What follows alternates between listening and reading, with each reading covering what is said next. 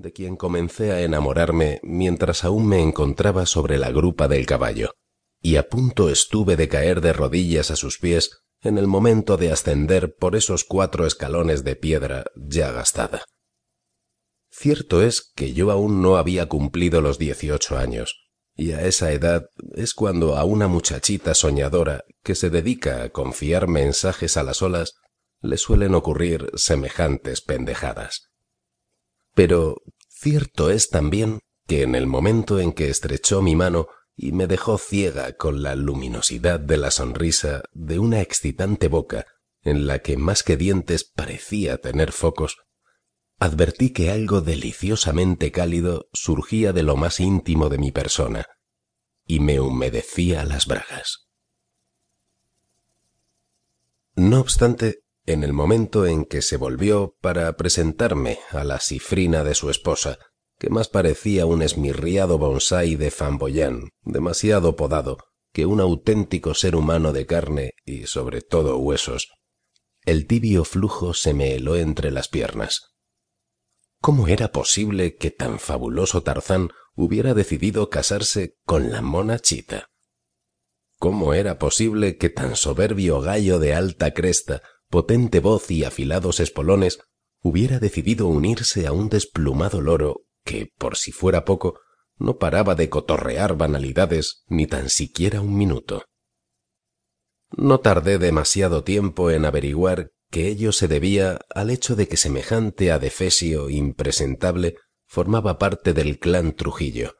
y a nadie se le oculta, ni siquiera tantos años más tarde, que por aquellos tiempos lo que cualquier miembro de la omnipotente y omnipresente familia del padre de la patria, el benefactor Rafael Leónidas Trujillo deseaba, o lo obtenía o acababa destruyéndolo y hubiera resultado una auténtica catástrofe que nadie, y menos que nadie aquella pedorra de todo punto aborrecible, destruyera un ser tan adorable como Sebastián Barahona. Lo exhibía como quien exhibe un objeto que hubiera obtenido en una subasta, y lo triste del caso es que el único hombre al que amé a todo lo largo de mi ya demasiado larga vida, nada pudo hacer para no ser subastado pues tenía muy presente que rechazar las proposiciones de una Trujillo significaba atraer la desgracia, no sólo sobre él, a quien siempre le quedaba el sencillo y lógico remedio de echar a correr y no parar hasta Mongolia, sino sobre su numerosa familia, a la que no le quedaba más remedio que quedarse en la isla. Allí estaba yo, temblorosa, fascinada y empapada, hasta el punto de que, de seguir en el mismo lugar un largo rato, hubiese manchado mi impoluto pantalón de amazona.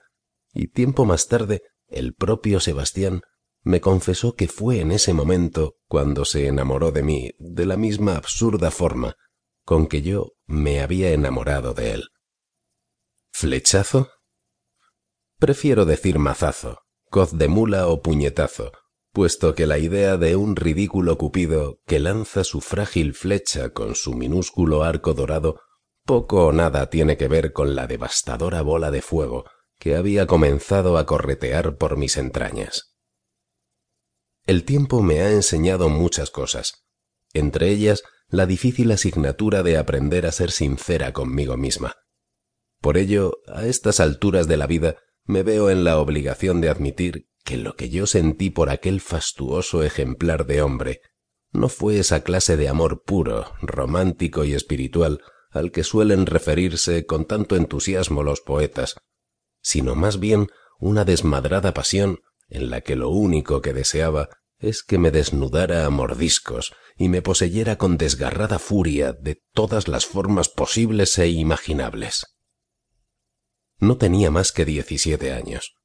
pero el romanticismo se encontraba tan lejos de mi ánimo como las muñecas de mi infancia. Gracias a Dios no tengo hijos, ni nietos, ni pariente cercano alguno que pueda avergonzarse por el hecho de que admita sin el menor reparo que aquel día, hace ya más de medio siglo, aquí, en este mismo porche y casi a esta misma hora de la tarde, me había transformado de repente en una joven perra en celo.